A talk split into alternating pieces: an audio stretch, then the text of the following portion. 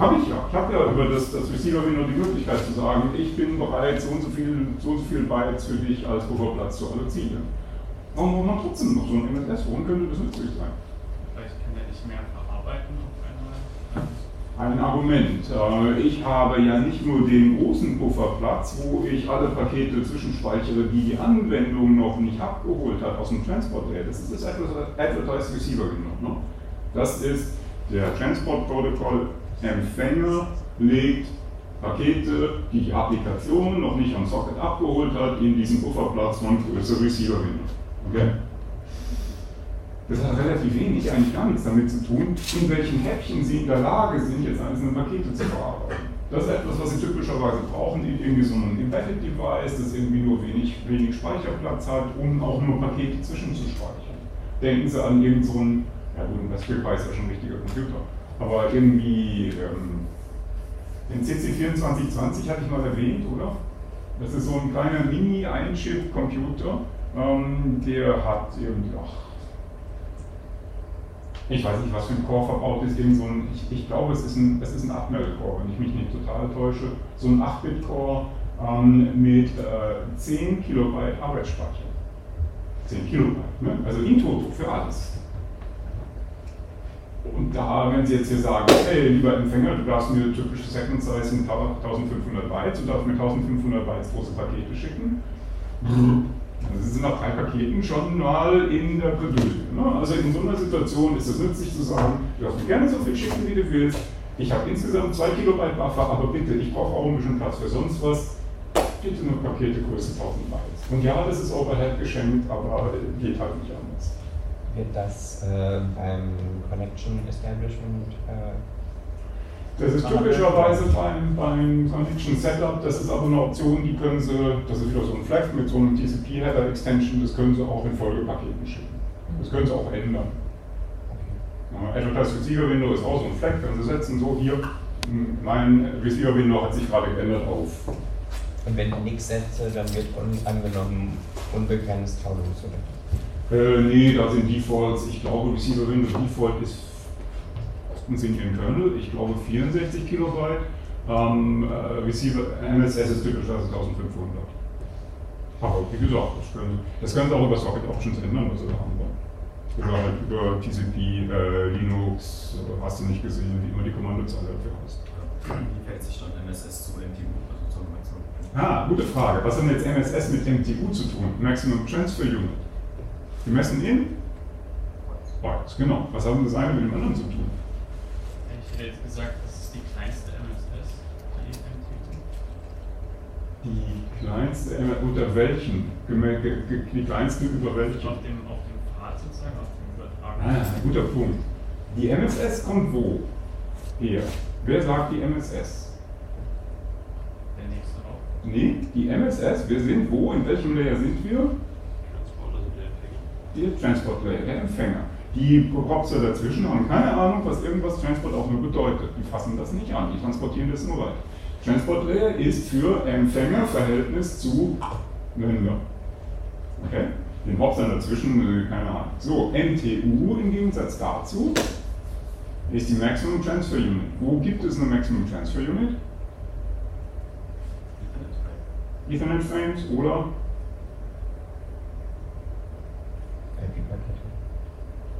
Ja, mittelbar, aber wo kommt, wo kommt das her? Im Link Layer. Im Link Layer. Die MTU kommt aus dem Link Layer. Ne? Der Link sagt, ich kann Pakete höchstens der Länge sowieso übertragen. Ethernet hat was, Wi-Fi hat was anderes, äh, ach, äh, keine Ahnung, äh, FTDI hat was anderes und so weiter und so weiter. Jeder Link Layer hat also seine eigenen Norten.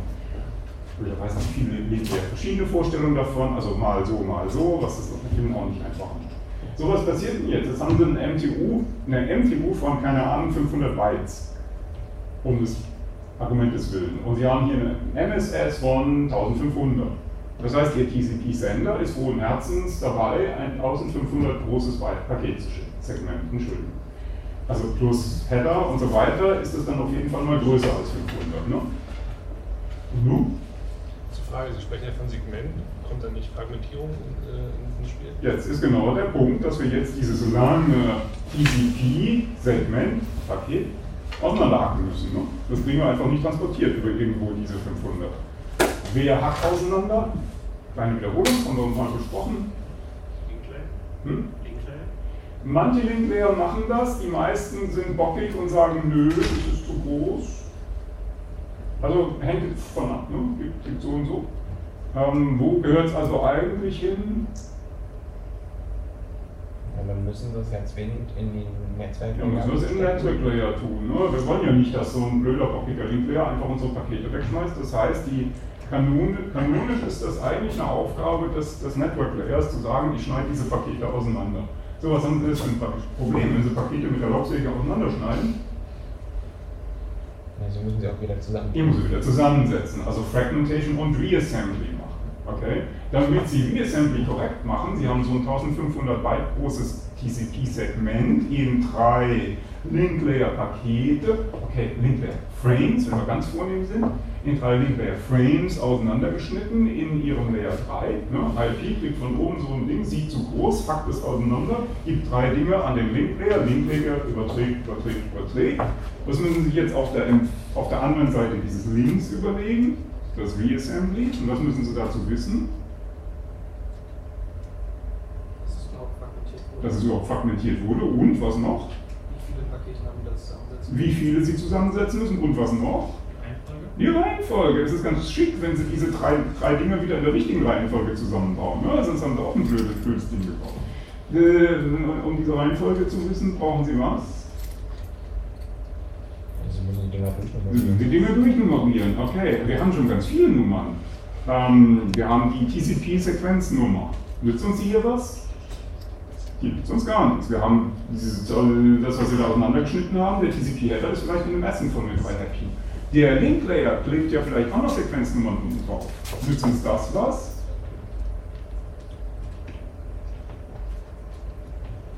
Nützen uns die Link-Layer-Sequenznummern was? Die typischerweise ein Link-Layer vergibt, um Fehlerkorrektur zu machen und so weiter. Ich, also ich neige dazu zu sagen ja. Ähm, aber an Ihrer Reaktion würde ich jetzt sagen nein. Körpersprache. Also, entsetzt guckt, dann, ja, warum denn nicht? Wo, wo, wo, in welchem Layer machen wir Reassembly? Wo ist meine Maus? Hier ist meine Maus. In welchem Layer machen wir Reassembly? Layer 3. Layer 3. Was kriegt der Layer 3 von Layer 2 unten drunter nach oben gereicht? Und den Layer, Layer 3 Payload. Für den Layer 3 Payload gehört die Layer 2 Sequenznummer zum Layer 3 Payload? Nein. Das heißt, es ist schön, dass der Link-Layer da irgendwelche Nummern draufschreibt, aber die wird dann nach oben nicht rausreichen, weil sie nicht zur. Also, in den IP-Header rein. also muss der IP-Header Platz vorsehen und die Möglichkeit vorsehen, reinzuschreiben. Dies ist das siebte Fragment von zehn, die zum Paket sowieso gehören. Nochmal Sequenznummern. Hey, cool. Okay? IP4 macht das. Und dann habe ich mal irgendwann gesagt, so im Vorbeigehen, IPv6 hat Fragmentation und Reassembly abgeschafft. Weil erstens doof, unhandlich Overhead Zeit. Aber was machen wir jetzt?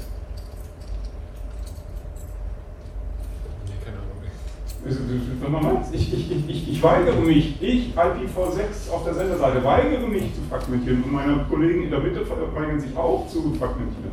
Vielleicht einfach auf das Minimum von beiden Sätzen von der MTU. An der Stelle macht man äh, MTU Discovery. Entlang des Pfades müssen Sie wissen, was Ihre kleinste MTU ist. Die holen Sie sich entlang Ihres Pfades, suchen Sie sich die zusammen, Sie gucken sich alle MTUs an und auf der Senderseite sagen Sie gleich, das ist die kleinste MTU, die sich auf diesem Pfad existiert. Und dann, wer hat jetzt den Job dafür zu sorgen, dass das funktioniert? Eigentlich schon eine andere Frage, aber ich würde sagen, der Sender. Der Sender. Der IP-Layer des Senders hat das Problem dafür zu sorgen, dass wir an der Stelle das auseinander haben. In dem Sinne zu sagen, IP, -Fragment, IP6 fragmentiert nicht, ist nicht so ganz richtig. Der fragmentiert schon, aber nur auf Senderseite, nicht in der Mitte. Intermediate Hops bei IPv6 machen keine Fragmentierung.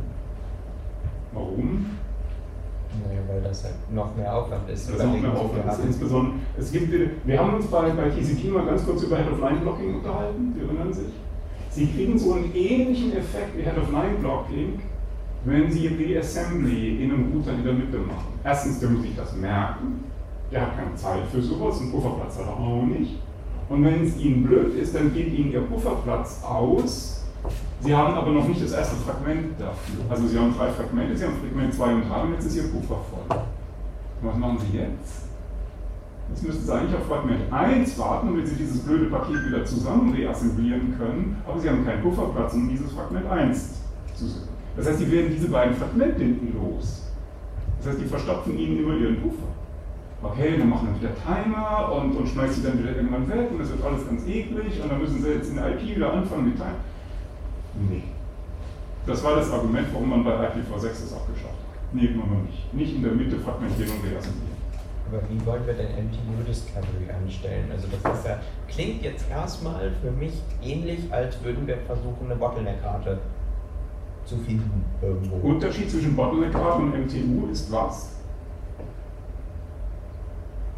Ja, das eine ist möglicherweise variabel, das andere, solange sich der Pfad nicht ändert, hoffentlich nicht. Solange sich der Pfad nicht ändert, ändert sich hoffentlich auch meine MTU nicht. Klopfen Sie fest auf Holz, das stimmt auch nicht. Ja, gut, aber kann ja passieren. Wann mache ich das? Wie oft mache ich das? Und Hm, hm, hm.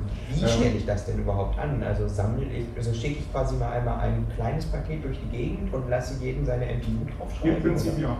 Nein, Sie schicken immer das Minimum Ja, von okay. der bisherigen und der aktuellen. Brauchen nur das Minimum aufgelöst. Im Prinzip genau das. Müssen wir war mal über. MTU Path Discovery nachdenken, aber ja, äh, ja, kann, aber im Prinzip genau. Discovery müsste man aber auch bei MTU Discovery, sorry, Path Discovery, MTU Discovery ist der korrekte Ausdruck. müsste man doch auch bei ähm, IPv4 machen, oder? Weil es muss ja wissen, wie groß die Pakete zu Hack oder halbiert man die dann immer? Nee an, der, nee, an der Stelle können Sie es ja lokal wissen.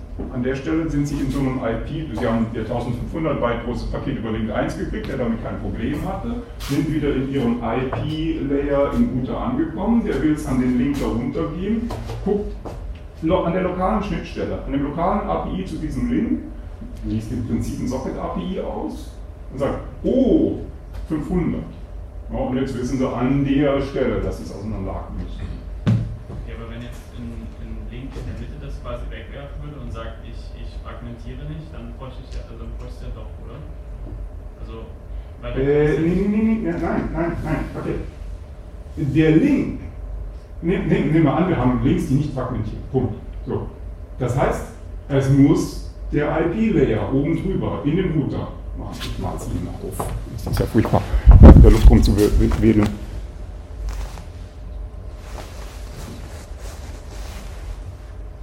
Also, wir sind irgendwie. Das ist nicht schön, dass Sie nicht sehen. So, also wir sind irgendwie in so einer Situation hier A, B, C und wir haben hier 1500 Bytes MTU auf dem Link und hier haben wir 500 Bytes MTU auf dem Link, okay? So, jetzt müssen wir genau hingucken. Das heißt, wir haben hier A Link Layer, B Link Layer, C Link Layer. Das heißt, es gibt das hier. Ähm, ich muss genauer malen, sorry. Ähm. B hat ja zwei Link-Layer, ne? B hat den Link-Layer nach links zu A und hat den anderen Link-Layer nach rechts zu B. Das sind zwei verschiedene Link-Layer. Typischerweise vielleicht sogar unterschiedliche Physical, Physical äh, also B Link-Layer 1, B Link-Layer 2. Link-Layer, Link-Layer, Physical Layer zeichne ich jetzt nicht ein. Ne? Und drunter liegen noch die Physical Layers. Hier liegt ein A-IP. Wie viele, wie viele IP-Instanzen hat ein B in diesem Bildchen? zwei. Keine? Eine. Sie haben eine Instanz, die über den beiden Link-Layern, die ist dazu da, Pakete aus dem einen Link-Layer rauszunehmen und in den anderen reinzustopfen. Es gibt hier eine IP-Instanz, die hier redet und hier redet und es gibt bei C auch eine IP-Instanz, die hier redet und hier redet. Richtig? Gedankliche Verbindung hier, die existiert aber nicht. Ne? Sie müssen nach unten gehen, rüber und wieder nach oben. Okay? So, das heißt, was passiert denn jetzt, wenn Sie jetzt hier ankommen von der höheren, von der höheren Ebene und hier ein 1500, sagen wir ein 1400 Byte großes Paket da reinstopfen? Und das ist IP4, ne? also etwas, das in der Mitte fragmentieren darf. IP von A, guckt sich das an, sagt, aha, das Paket ist 1400 Bytes groß, äh, ich gucke mir mal an, was mein darunterliegender Layer kann, der kann 1500, kein Problem, schicken wir rüber. Ja, über diesen ersten Layer, alles fluffig. Macht das Paket mal. Ein grünes Paket, so dieses Paket kommt hier an, 1500, 1400. Okay, kommt hier hoch. Der IP-Layer von B nimmt das Paket entgegen, findet raus, was der nächste Hop ist, findet raus, was, äh, okay, nächsten IP-Hop rausgekriegt, was müssen Sie jetzt machen? Jetzt gucken Sie in den ARP-Cache, suchen sich die MAC-Adresse, kriegen raus, was für ein Outgoing-Interface es ist, wollen es also hier rausschicken und denken, hoppala, dieser Link-Layer, dem kann ich an seinem Interface nur bis zu 500 Byte große Pakete übergeben. Naja, jetzt müssen sie es halt auseinanderhacken. Jetzt müssen sie halt hier ein, äh, keine Ahnung, 500 und 500 und 400 Byte große Fragmente machen, die hier separat ankommen und diese auf der IP-Layer von C wieder in der richtigen Reihenfolge zusammenbauen muss. Und IP schreibt da jetzt Frequent, Fragmentnummern drauf und sagt, das ist das so und so vielte Fragment von irgendwas, etc. etc. Okay? Ähm, ich wollte nochmal fragen, weil Sie jetzt gesagt haben, B hat eine IP-Instanz. Naja, was heißt IP-Instanz? Ne? Also hat eine Instanz, die mit diesen beiden Link-Layern reden kann. Okay, also, also das ist jetzt nicht gleich, wir haben nur eine IP-Adresse, weil es hat ja theoretisch jedes Interface hat ja seine. Das ist was anderes. Also das kann 27 IP-Adressen pro Interface haben, so viele sie wollen. Also effektiv sagen wir ein ursprüngliches Paket, was wir schon sagen, dann theoretisch nochmal. Das, das kann passieren. Das kann passieren, wenn Sie, wenn ich jetzt fies bin und einfach so schlecht gelaunt, dann male ich Ihnen jetzt hier noch einen weiteren Link-Layer, der eine 300 Byte große MTU hat. Ja, und dann müssen Sie halt diese 500er und 400er Pakete nochmal sagen. Ja, und dann reassemblieren Sie erstmal wieder das Lokal. Und aus diesen ganzen Gründen, weil das alles furchtbar eklig wird, hat IPv6 gesagt, nee, machen wir nicht mehr. Fertig. MQ Discovery und wir, wir schicken nur von vornherein kleine Pakete, die höchstens so groß sind, dass Sie sie nicht sagen müssen. So, ich glaube, jemand zuerst. Wenn wir dann die, die schon zackten Pakete, die wir bekommen, nochmal zerhacken müssen, weil Mhm. wir dann noch einen kleineren Link haben. Zerhacken wir dann die, die schon zerhackten Pakete oder setzen wir die erst zusammen und zerhacken sie neu? Weil das kann ja durchaus, wenn da jetzt der, der nächste Link quasi 300 wäre und wir hätten ein 1200 großes Paket, würden wir ansonsten. Jetzt stellen Sie da eine sehr gute Frage, die ich spontan nicht beantworten kann. Da muss man in den RFC gucken. Wenn ich mich nicht total täusche, ist das implementationsabhängig. Sie dürfen beides machen. Sie dürfen sich beides überlegen. Sie dürfen auch Fragmente weiter fragmentieren. Ähm, das heißt, es hängt davon ab, was der C-IP-Layer an der Stelle, wenn es noch ein D gibt, was an der Stelle sich überlegt. Also es gibt Argumente für beides. Schöner Anforderungsteil C für eine Klausurfrage. Was sind denn die Argumente für oder dagegen? für das wir bauen es erst wieder zusammen wäre ein Argument, dass man dann möglicherweise weniger Pakete wieder rausschickt, weil wenn man jetzt 1200 als erste Paketgröße hätte insgesamt und dann 300 als, als C zu D, dann würde man ja fünf Pakete schicken, wenn man es nicht wieder zusammensetzt und nur vier Pakete, wenn man es wieder zusammensetzt. Und dafür Mhm. kostet es halt aber zum Beispiel dann wieder mehr Arbeit, die erst wieder zusammenzusetzen, bevor man Mhm. Und insbesondere auch, was ist der weitere Nachteil, wenn Sie es erst zusammensetzen? Es kann sein, dass ich die äh, schon auf der richtigen Größe hatte, meinetwegen, wenn es jetzt 600 wäre, die Kapazität. Also, dass ich sie wieder zusammensetzen würde und dann nochmal zerhacken ist, obwohl die kleinere schon durchgegangen wäre. Ja, okay, gibt auch so Randfälle. Und was noch? Ich muss erst warten, bis ich alle Pakete Exakt. abgeprüft Sie müssen warten, bis Sie das ganze Ding wieder reassembliert haben, was Sie, wenn Sie direkt weiter zacken, weitersenden können. Ne? So ein Pipeline-Effekt, Sie kriegen den nächsten Link schon wieder damit beschäftigt, was Sinnvolles weiter zu übertragen. Von daher, es gibt vieles, was man tun kann und wenig, was man tun muss in so einer Situation. Okay, können Sie, können Sie kurz, äh, weil ich stelle es mir recht kompliziert vor, was dazu sagen, wie man die dann weiter fragmentierten Frag Fragmente dann wieder zusammenbaut. Also, müssen wir genau den Paketkopf angucken. also das ist nicht so einfach. Es ist nicht so einfach. Es ist nicht so einfach. Es gibt zwei, im Wesentlichen haben Sie zwei Möglichkeiten. Das eine ist, Sie machen tatsächlich jetzt wieder so eine Art IP- und IP-Tunnel. Dann ist es einfach. Dann haben Sie Ihr größeres Fragment wieder in kleinere Fragmente zusammen zerteilt. Das ist konzeptionell einfach, aber furchtbar ineffizient von den Packet Headers. Oder Sie schreiben, Sie schreiben die Fragmentierungsinformationen in den Paketköpfen um. Sie sagen, oh nein, das ist jetzt immer ein 300 Byte großes Fragment. Und das ist eklig. Okay? Einer der Gründe, warum ich das nicht gemacht habe in der Vorlesung, weil es einfach nicht schön ist. Und man will die Zeit ausgeben dafür. Aber gut. Okay, wie sind wir da jetzt drauf gekommen? Ah ja, MSS versus MTU, genau. Hatten Sie Ihre Frage beantwortet? Sie vorsichtig, wenn Sie Fragen stellen. Möglicherweise gibt es eine längere Antwort. als Sie haben. Also, also das ist ja auch dann die nächste, also die Frage war ja ursprünglich, ähm, was man mit MSS so anfangen kann. Ach so, ja, MSS, MSS versus, versus äh, Advertised Receiver Window. Genau. Wo sind wir denn jetzt da hier rausgekommen als Antwort? Was haben die miteinander zu tun? Na, eigentlich nicht viel. Die haben eigentlich nicht viel miteinander zu tun. Es ist ein bisschen albern, wenn Sie eine MSS nehmen, die größer als Ihr Advertised Receiver Window. Das ist dusselig, ne? Aber ansonsten können Sie da im Prinzip die beiden Dinge, die, die beiden Aspekte kommen aus unterschiedlichen Argumenten. Ne? Das eine ist, wie viel Pufferplatz habe ich ein Toto, das andere kommt, wie große Häppchen kann ich denn pro Stück verarbeiten. Ne? Hat wenig miteinander zu tun. Gut, klar? Fragen? Sehr schön. So, nächster. Wenn Sie ein Acknowledgement-Paket verlieren, ne? Paket, Paket, Paket, Ack, Ack, und es zwangsläufig zu einer Übertragungswiederholung. Muss nicht sein. Warum? Beispiel? Äh, Beispiel, es kommt dann ein Cum-Ack Nach also es kommt das nächste Ack und das beinhaltet halt alles, was vorher gegangen ist. Genau. Das war drüber nachdenken, was Cum-Acks in der Folge und warum. Es stimmt alles, was Sie sagen, jetzt kann ich noch gegenüber, aber das stimmt doch nicht. Ich habe doch meinen Timer in TCP so gestellt, dass der losgeht, sobald das Akt gerade nicht angekommen ist. Was würden Sie dann antworten? Man gibt ihm normalerweise immer so ein bisschen Spiel.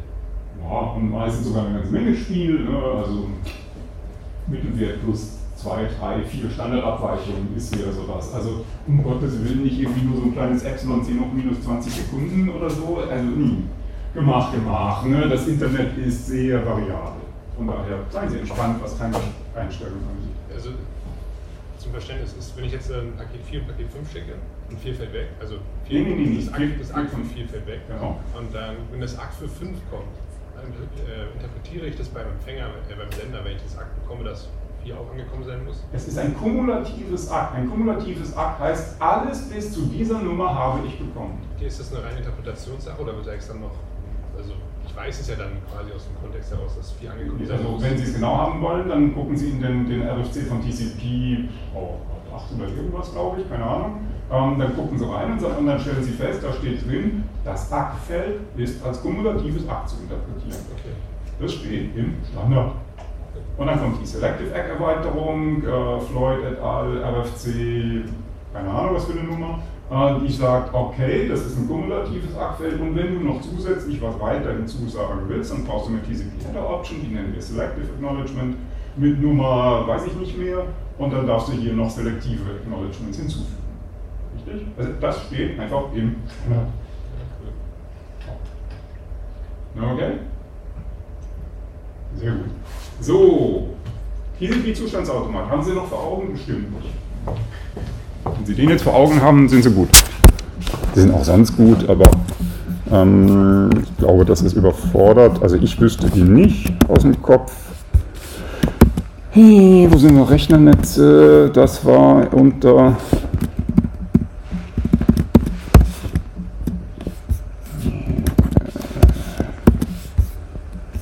Äh, Transport. Hier irgendwo muss. Ah, gucken Sie, ich habe sogar schon die richtige Folie. So, also wo sind wir? Es geht um welchen? Um den FinWet 2, genau. Kann ich beliebig lange in FinWet 2 bleiben? Kann das passieren? Das ist der links unten. Wie, okay, äh, zum Wahrmachen, wie kommen Sie überhaupt in FinWet 2? Was muss dazu passieren? Wir haben irgendwie eine TCP-Verbindung established und nun?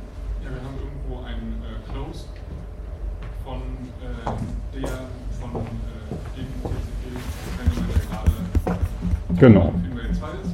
Dann haben wir schon das ARC bekommen, aber das äh, Fin von der anderen Seite steht noch aus. Genau. Das heißt, wir haben eine asymmetrische Verbindung, in der nur noch in eine Richtung Daten gesendet werden äh, und warten jetzt noch auf das Fin. Und der Gegenseite könnte ja noch weitere Pakete senden wollen. Das heißt, wir könnten da theoretisch nicht. Ja. Gut zusammengefasst. Ich darf Finway 2 erst dann verlassen, wenn die Gegenseite gesagt hat, dass sie auch nichts mehr senden will. Und habe ich keinen Einfluss drauf. Ne? Ich, war- ich habe zwar gesagt, dass ich Ihnen nichts mehr senden will, aber das heißt nicht, dass Sie auch mir nichts, mir nichts mehr senden wollen und das ist Ihre Entscheidung, nicht meine Entscheidung. Okay? Äh, die Pfeile, wo die Beschriftung da steht, das Akt und so. Ist das immer das, was wir senden oder das, was sie bekommen? Okay, Sie erinnern sich, wie die Dinger zu lesen sind. Das ist zu lesen als ähm, Ereignis slash Aktion. Okay. Und wenn nichts dabei steht, zum Beispiel der Übergang von FinWelt 1 auf FinWelt 2, ist ein Ereignis. Da tue ich einfach nichts. Also ich habe ein Akt bekommen, nehme das zur Kenntnis und wechsle hier den Zustand, aber ich tue sonst nichts, außer dem Zustandswechsel.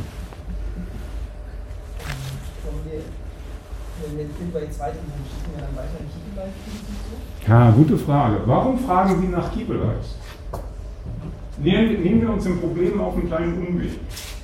Was würde denn jetzt passieren? Ich bin in FinWelt 2 und habe eine Weile gewartet und es kommt nichts. Insbesondere könnte das FIN-Paket meines Partners doch verloren gegangen sein, oder? Ah, nein, ne? Okay, und vielleicht. Okay, was machen wir? Wo, wo, aus welchem Zustand käme dieses FIN, das mich aus dem FIN-Welt 2 befreit? In welchem Zustand ist mein Partner vermutlich? Last Act oder Close Der ist in Close Wait. Der ist in Close Wait. Wenn ich in FinWait 2 bin, ist der in Close Wait. Sendet mir vielleicht noch Pakete, Pakete, Pakete, Pakete und irgendwann kommt der Close-Aufruf auf der anderen Seite. Wir machen den Socket zu, wir sind fertig. Das ist der Übergang von Close Wait nach Last Act. Ne? Close-Aufruf auf dem Socket passiert, sendet das Fin, das mich eigentlich aus meinem FinWait 2 befreien soll, damit ich da, da weitermachen kann. Okay? Wenn dieses Fin verloren geht, was passiert dann? Der andere ist nach Last Act gegangen, klar. Was sollte jetzt, damit das Ganze plausibel funktioniert, passieren?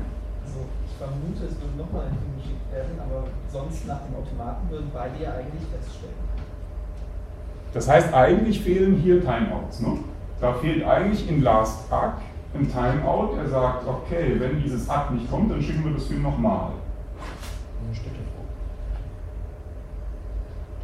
Nee, das ist der von links, das ist der von, von Time Wait nach Close, das ist der an dem linken Pfeil. Okay. Rechts steht, da fehlen, da, da fehlen ganz viele Timeouts in dem Automaten, ne? aber das ist so ein Beispiel. In Close Act brauchen Sie ein Timeout, um, wenn Sie das Act nicht gekriegt haben, nochmal einen Film zu schicken. Meine Güte, das ist jetzt ein super, super äh, kreativer Mechanismus, haben wir jetzt noch nie gesehen, wenn ein Act fehlt, das Paket nochmal zu schicken. Ne?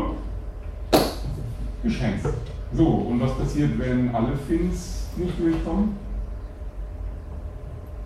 Mal Leitung ausgerissen. Fin, kein Timeout, Fin, kein Timeout, Fin, kein Timeout.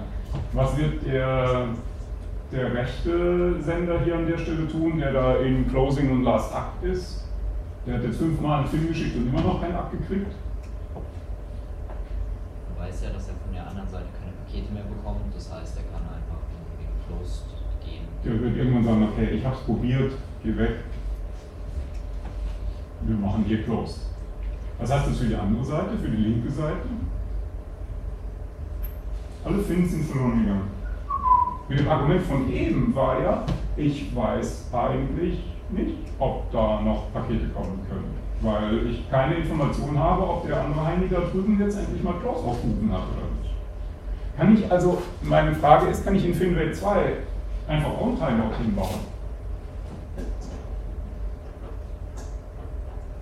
Ist ja naheliegend, ne? Ich baue da wieder ein Timeout rein und sage, okay, wenn ich jetzt halt hier nach einer Minute immer noch keinen Film gekriegt habe, Ja, dann hat mir der Keeper Live so brauchen wir. Also die Antwort ist erstmal nein. Per se kann ich hier nicht ohne weiteres sagen, in FinWelt 2 bleibe ich hier eine Minute und wenn es nicht nichts ankommt, dann mache ich das Ding zu. Weil sie es nicht wissen. Sie wissen nicht, ob da noch Daten kommen. Okay?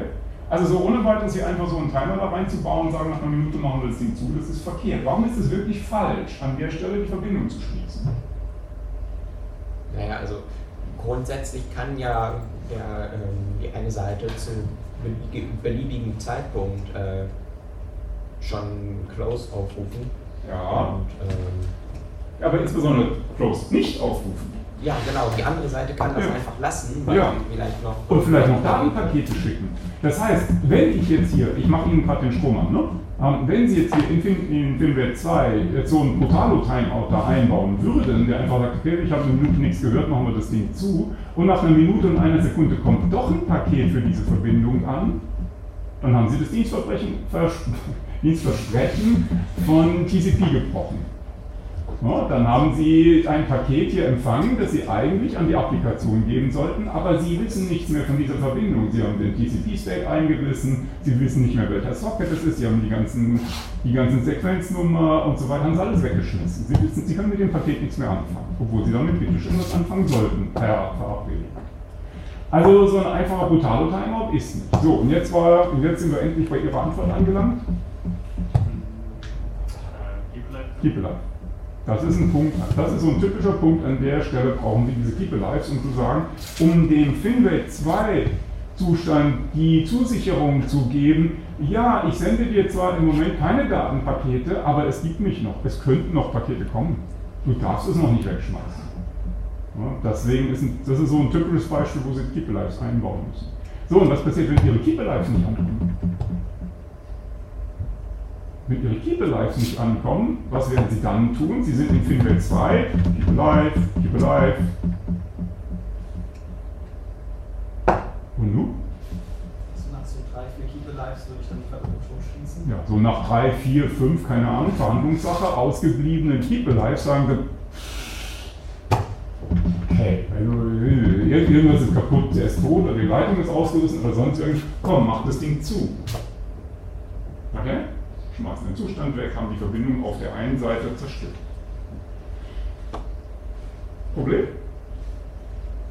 Noch eine andere Frage. Okay, Problem, wenn ich das tue? Theoretisch nicht, weil der andere ja den gleichen Timer hat. Und der weiß ja auch. für den anderen. Ach so, weil sie die Keep Alives beantworten. Ja, Ja, aber die in die andere Richtung hat es vielleicht funktioniert. Asymmetrische Partverluste? Kommt vor. Dann müsste aber trotzdem irgendwann, wenn, weil er ja auch keine Antwort kriegt, trotzdem der Timer ablaufen, weil dann denkt er, dass. Nö, der kriegt doch. Ach so, ja, ja, ja, aber erst später. Aber dazwischen hat der Rechte in Last Act immer noch Pakete geschickt.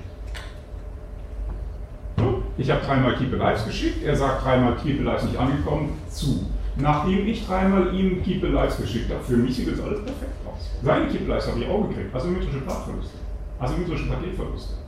Das heißt, danach schicke ich weiter Daten und jetzt kommen Daten an, mit denen er nichts mehr anfangen kann. Richtig? Wiederdienstversprechen gebrochen. So, jetzt können wir wieder noch einen Timeout-Mechanismus nochmal oben draufsetzen, aber ich bastel ihm wieder das gleiche Beispiel. Nur, das können wir jetzt irgendwie Timeouts auf Timeouts auf Timeouts und Keep Keep Alives und, und Really Important Keep Alives und sonst irgendwas bauen. Es läuft immer auf die gleiche Argumentationskette raus. Sie werden irgendwann mal sagen müssen, okay, wenn ich diese drei Pakete nicht gesehen habe, das kann immer falsch sein. Und das ist der Kern dieses Unmöglichkeitsargumentes, dieses Impossibility-Resultats, wenn Sie keine Einigung garantieren können. Ja, das ist so ein typisches Beispiel, wo dieses, dieses Problem hochkommt. Gibt es auch ähm, eine andere Art von Möglichkeit, die Connection zu closen, also Art Forced Close oder so? Dass also, ich, also wenn zum Beispiel mein, mein Betriebssystem zum Beispiel gerade einen Forced Shutdown hat und dann kann ich sowieso nichts mehr empfangen. Ah, Betriebssystem äh, macht einen Shutdown. Okay, ähm, ja, da haben wir gar nicht drüber geredet, oder? Haben wir über Fetching geredet? Nee, okay. Ja, äh, einfach zu erklären die Idee. Okay, ich als TCP-Engine hier, als Protokollmaschine hier, ich gebe mir natürlich mein Bestes. Aber wenn das Betriebssystem jetzt runterfährt und das ganze Ding einreißt, ja, dann gibt es mich auch nicht mehr. Ne? Also dann ist es unbillig von mir zu erwarten, dass ich hier noch Pakete prozessiere, wenn der Rechner ausgeschaltet ist. Ne? Ähm, das nennt man Fade-Sharing, zu sagen, dass ähm, der, der Empfänger dann nur dann, ähm, dass die TCP-Engine dann nur dann nicht mehr Pakete empfangen sollte und bestätigen sollte und so weiter, wenn die Applikation oben drüber auch nicht mehr in der Lage ist. Und das ist diese, diese Idee, nur dann dürfen sie auch, wenn die Applikationsschicht sowieso versagt, dann darf auch die TCP-Engine versagen. Was sollen sie denn machen? Wunder passieren jetzt auch nicht. Okay? Ähm, ich hätte noch zwei Fragen und zwar einmal, warum sind die Keep Lives denn nicht asymmetrisch? Wenn wir sagen, das Problem ist, dass beispielsweise wir hätten asymmetrischen Paketverlust. Und unser linker äh, schickt Keeper Lives an den rechten. Das heißt, Und der andere auch, ne? die schicken sich gegenseitig Keep Alive. Genau, und der, Mhm. rechte, der rechte denkt, ah ja, die Verbindung existiert ja noch, weil ich bekomme ja noch Keep Alives. Mhm. Wenn wir aber stattdessen sagen, wir müssen auf jedes Keep Alive mit dem Keep Alive antworten, Ah, sie wollen wieder Sequenznummern in die Keep Alive schreiben. müssen jetzt unbedingt Sequenznummern sein, aber zumindest eine, eine Flag, die sagt, in welche Richtung das geht. Das Flag haben sie durch die IP-Sender und Destination Address. Das ist klar. In welche Richtung das geht, ist klar. Ja, auf, auf welche Originalrichtung von Keep Alive sich bezieht. Also Mhm. wir, wir schicken ein Keep Alive von links nach rechts. Ja, äh, ich verstehe, worauf Sie raus wollen. Sie wollen jetzt Acknowledgements für die Keep Alives bauen. Äh, das geht einfacher. Ähm, schreiben Sie Sequenznummern in die Keep Alives rein und schreiben Sie in die Keep Alives noch rein. Ich habe das letzte Keep Alive, das ich von dir gesehen habe, ist Nummer 17. Und dann haben Sie Ihr Acknowledgement für das Keep Alive. Ne? Und dann müssen Sie nicht jetzt sagen, ah, das ist jetzt genau für das. Und dann schickt jeder da so fröhlich vor sich hin. Und dann kann man wieder das kompliziert, das Gegenbeispiel verkomplizieren. Aber die Idee dieser Gegenbeispiele ist immer die gleiche. Man, man sucht sich eine Folge von Paketfluss, wenn ich das, das, das und das Paket kaputt mache, dann ist eine Protokollmaschine aufgehangen. Tatsächlich, ähm, äh, das sind auch tolle Klausuraufgaben, ähm, äh, TCP-Engines, so wie sie hier hingemalt ist, die können sich verklemmen. Das kann sein, dass irgendwie beide so in einen, in einen Fin-Fin-Wait-Zustand kommen, wo sie nicht mehr rauskommen. Ein berühmter Bug in TCP, der irgendwie 30 Jahre im TCP-Standard war, der keinem aufgefallen war, bis irgendwann mal jemand gesagt hat, das kann doch nicht sein, was ist hier los? Und dann wieder Update dazu, um so, so Randfälle zu fixen. Es sind immer seltene Randfälle, aber es gibt sie. Okay? Nee, nicht okay. Gut. Warum existiert Time Not Wait? Naja, wozu brauchen wir den? Ähm, Wir, wir machen ja, also, die, wir warten ja auf, auf keinen Akt oder so. Nee, aber was könnte denn passieren? Also die, die Frage war, warum brauche ich denn auf der linken Seite dieses komische Time Wait? Time, time Wait, genau. Die kann ich doch eigentlich weglassen, oder? Ich weiß, ich habe das, ich hab das Fin-Akt geklickt und kann ich doch eigentlich direkt in Closed gehen, ne? Wann gehen wir spätestens in Closed? Gucken Sie mal an, was da oben drauf steht, ganz oben. Nach zweimal Maximum Segment Lifetime. Segment, Maximum Segment Lifetime ist was? die maximale Zeit, die ein Segment überlebt, bevor wir davon ausgehen können, dass es durch Dekrementieren von TTL-Feldern und so weiter vernichtet wurde. Wonach riecht denn das? Wonach riecht denn das? Wo, wovor habe ich denn die Angst, wenn ich sowas da reinbaue? Segment Lifetimes, das hat irgendwie damit zu tun, dass wir irgendwelche Segmente noch rumschlingern und rumleben. Also, so wie Sie gerade gesagt haben, also wäre jetzt die Intuition, dass sich Pakete verirrt haben und die Es dann. hat sich so ein Paket verirrt und kommt irgendwie so, so nach 0,9 Maximum Second Lifetime dann doch noch irgendwie an und dann wir mit dem Paket noch sinnvoll was tun können. Vielleicht ist ein da ein Paket, hoffentlich nicht, sonst schicke ich eigentlich kein Fin-Akt zurück. Ähm, aber alleine um so sicher zu sein, dass das jetzt wieder kein Paket ist, dass ich irgendwie einer anderen TCP-Verbindung zuordne. Ja, ich wähle meine Sequenznummern und Ports und so weiter zufällig, aber hier Tauschau wem, ich behalte diesen Zustand mal noch bei, um möglicherweise noch ankommende Pakete abzufiltern. Damit wir die nicht aus Versehen in eine andere Verbindung rüberrutschen. Ne, In dem Zustand werden Sie nicht mehr Pakete senden. Das ist nur dazu da, um eventuell noch umlaufende Pakete aus dem Netz zu nehmen, wegzuschmeißen und kontrolliert wegzuschmeißen.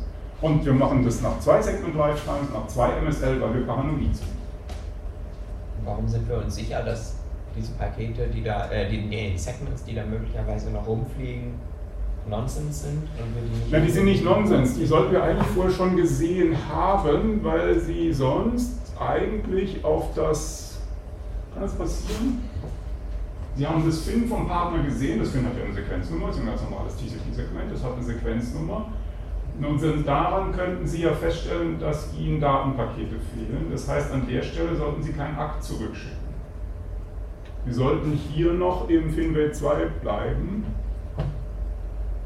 Sie sollten hier im FinWay 2 bleiben und der andere bleibt, weil Sie das Akt nicht zurückschicken, bleibt er im Last Act, um diese Sequenznummerlücken zu schließen.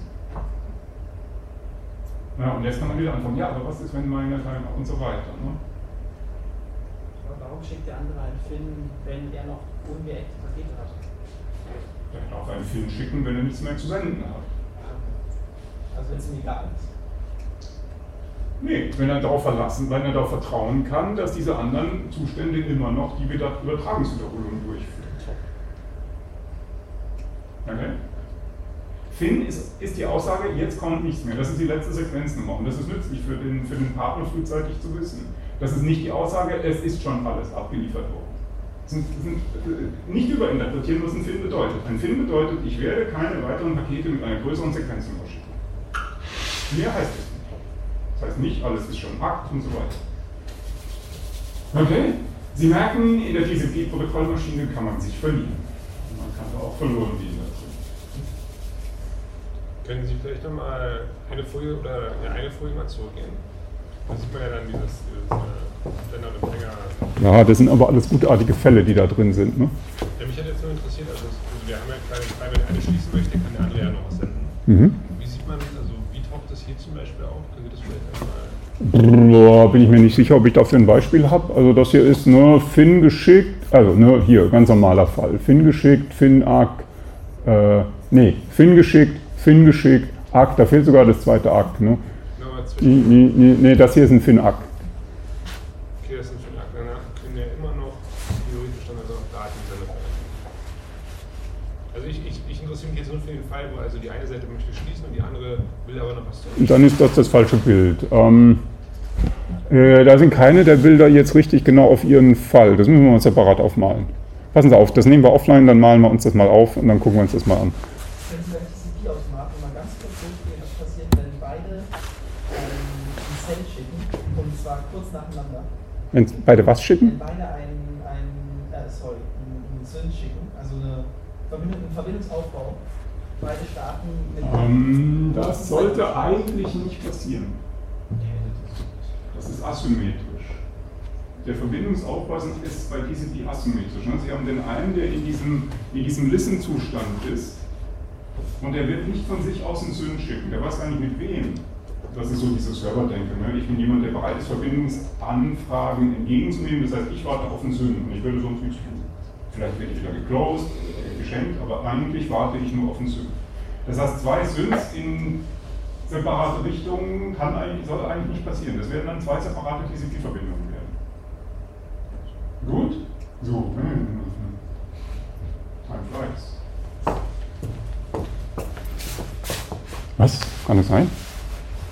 Nee, das kann doch nicht sein, oder? Ja, ja, aber so im Großen und Ganzen. Okay, Zeit fliegt wirklich. Ähm, ja, na gut, der Rest ist, glaube ich, aber auch einfacher. Äh, beliebig lange finden wir zwei. Okay, was ist hier? Äh, FTP. Was immer FTP sein mag, spielt keine Rolle. FTP macht zwei separate TCP-Verbindungen auf. Einmal für Data und einmal um irgendwelche Kommandos zu übertragen. Mit Data-Verbindungen werden, wie der Name sagt, Daten geschickt, also die eigentlichen Dateien. Über die Kommandoverbindung schicken sie so Sachen wie äh, gib mir eine Liste deines Inhaltsverzeichnisses, also so ein Dir-Kommando oder was CD oder sonst irgendwas. Warum wird es über zwei TCP-Verbindungen gemacht? Also zum einen kann man sich damit ja Spannweite, äh, äh, Entschuldigung, ähm, Durchsatz Daten- Datenrate, ja. Datenrate, genau, Genau. wenn man, wenn man zwei ähm, Ja, aber über diese, das stimmt, da kriegen wir ein bisschen Datenrate raus, aber diese, diese, diese Kommandos sind eine CD. Dir. Ja, andererseits kann man sich damit vielleicht erlauben, äh, die Datenverbindung permanent auszulasten, Ja. damit man nicht mehrmals so von Null Slow starten muss. Jetzt gesetzt den Fall, ich habe diese Ja. Verbindung offen Ja, und ich übertrage irgendeine Datei und ich möchte als nächstes irgendeine andere Datei übertragen. Ähm. Wenn ich dann jetzt erstes Kommando schicken würde, dann ist auf der Datenverbindung kurzfristig nichts los. Schließt sich dadurch nicht mein CWND wieder. Nein, das bleibt erstmal offen. Nur weil das Ding idle ist, wird das CWD erstmal nicht verkleinert. Ja, nee, so halb. Ich hätte vielleicht gesagt, wenn ich äh, ab abbrechen will, eine Übertragung, dann müsste ich ja, sonst müsste ich ja jetzt erst alles übertragen. Genau. Sie haben den Transfer einer 4 GB Datei initiiert äh, und sagen, oh nein, falsch, und dann schicken Sie das Support-Kommando hinterher. Das Support-Kommando kommt nach den 4 GB an, TCP ist reihenfolgetreu. Ne, Das ist nicht so schlau. Also, das ist ein Beispiel, Aborts direkt Limits machen. Aber nur weil ich jetzt irgendwie die Datei schicken möchte, ich kann doch, ich muss doch nicht gleich die ganze Datei queuen, ich kann doch einfach nur ein, ein Stückchen queuen und dann. Könnten Sie, wenn Sie schlau implementiert hätten. Ja. Aber es ist auch nur ein Beispiel, es gibt noch weitere Argumente. Was könnte man das noch, wo, wo ist es noch praktisch, das zu, so zu organisieren? Ist das nicht generell für Head-of-Line-Blocking relevant? Das ist letztlich ein Head-of-Line-Blocking-Problem, ja, aber am konkreten Beispiel. Ähm, können wir eine Kommandoverbindung und mehrere Datenverbindungen? Äh, FTP macht es typischerweise nicht, aber Sie wollen jetzt darauf hinaus, jede Datei kriegt ihre eigene TCP-Verbindung. Ja, könnte man machen. Oder denken Sie an so banale Dinge, Sie wollen LS haben von dem anderen, Sie machen so ein Get oder Put von irgendeiner Datei, die 4 GB, das dauert eine Weile. Und währenddessen wollen Sie schon mal gucken, CD, LS und so weiter und so weiter. Ne? Das würde nicht gehen. Doch, natürlich geht das. Mit zwei separaten TCP-Verbindungen geht das. Sie legen die Kommandos. Also wenn ich jetzt eine FTP-CLI vor mir habe, dann kann ich mir Das hängt jetzt an der CLI. Das hängt an der CLI. Es gibt durchaus andere Implementierungen ihrer- ihres Anwendungs-FTP-Schicht. Das ist durchaus. Die dann Put-Get, M-Puts werden in den Hintergrund gelegt und so weiter. Also das gibt es durchaus. Sehr schön. So, das andere war noch so ein, also ich will Sie nicht beleidigen mit Langeweile, ne? Ähm, das war noch, Sie haben, oh, wie war es, zwei äh, Sender mit irgendwelchen unterschiedlichen Datenraten. Nee, ich glaube, die, die Dateien waren gleich groß, oder? Das war dieses Mini-Fairness-Beispiel. Ja, das ist ja relativ straightforward, was da passiert. Wenn die Überle äh, was Ihnen klar werden sollte, ist, N, TCP-Verbindungen teilen sich die Bottleneck-Rate 1 durch N. Jeder kriegt ein N davon. Und wenn der eine Sender halt eine und der andere halt 5 auf hat, dann kriegt der eine halt 5 Sechstel und der andere kriegt ein Sechstel. Na, und entsprechend ist, ich glaube, B war der unfaire Schuft. Ähm, äh, ja, genau, B ist der unfaire, der kriegt halt von den 6 Megabit pro Sekunde, kriegt er halt 5 Sechstel, also 5 Megabit pro Sekunde, um seine, was waren es, 36? 36 Gigabit da zu übertragen, sind dann irgendwie nach 7200 Sekunden oder so er fertig. In der gleichen Zeit hat A was übertragen, der hat 7200 Sekunden lang Megabit pro Sekunde übertragen, hat also 7200 Megabit übertragen, hat also von seinen 36 minus 7,2, 28,29, irgendwas halt noch, noch Rest zu übertragen, fehlen noch 28,8 Gigabit, die er jetzt, nachdem B fertig ist, über die 6 Gigabit Megabit, Megabit pro Sekunde übertragen darf, also 28,8 durch 6 ist 4800, sind also 4800 plus die 7200, also der ist nach 12.000 Sekunden fertig. Also ein banaler Dreisatz. Ne? Das ist eine wichtige war hier zu kapieren. K, TCP-Verbindungen teilen, jeder kriegt eine Karte der Bottleneck-Rate. Okay? Das ist, das ist glaube ich, kein Hexenwerk nicht unter ganz, ganz vielen vereinfachten Annahmen. Ne? In Wirklichkeit werden Sie das nie exakt so sehen, weil dann irgendwie doch Paketverluste sich nicht perfekt überlappen, weil dann doch irgendwie der eine mal einen Source Start ein bisschen früher Paketverlust und so weiter. Mit feuchtem Daumen stimmt das schon. So grob, grob ist das schon richtig. Gut? Das ist so, wenn Sie im Wohnheim wohnen oder so, ne? dann das eine nützliche Information. Lifehacking oder in der WG oder so. Ähm, wenn Sie in der WG wohnen, also sowas wie eine Fritzbox haben, also, dieses, dieses, also wenn Sie aufgepasst haben, dieses äh, Viewing Disciplines, äh, Fritzboxen können das. Das ist auch noch die Luxus, da drauf läuft. Ne? Also, und Sie können Viewing Disciplines an IP-Adressen binden oder sowas. Ne? Also, ist soll Ihnen Ihrer Fantasie überlassen, was Sie da draußen machen. Okay? Super. So, damit haben wir erstmal die Übungsblätter. So, jetzt sind wir aber echt mit der Fragestunde auf noch zwei, zwei Minuten oder so.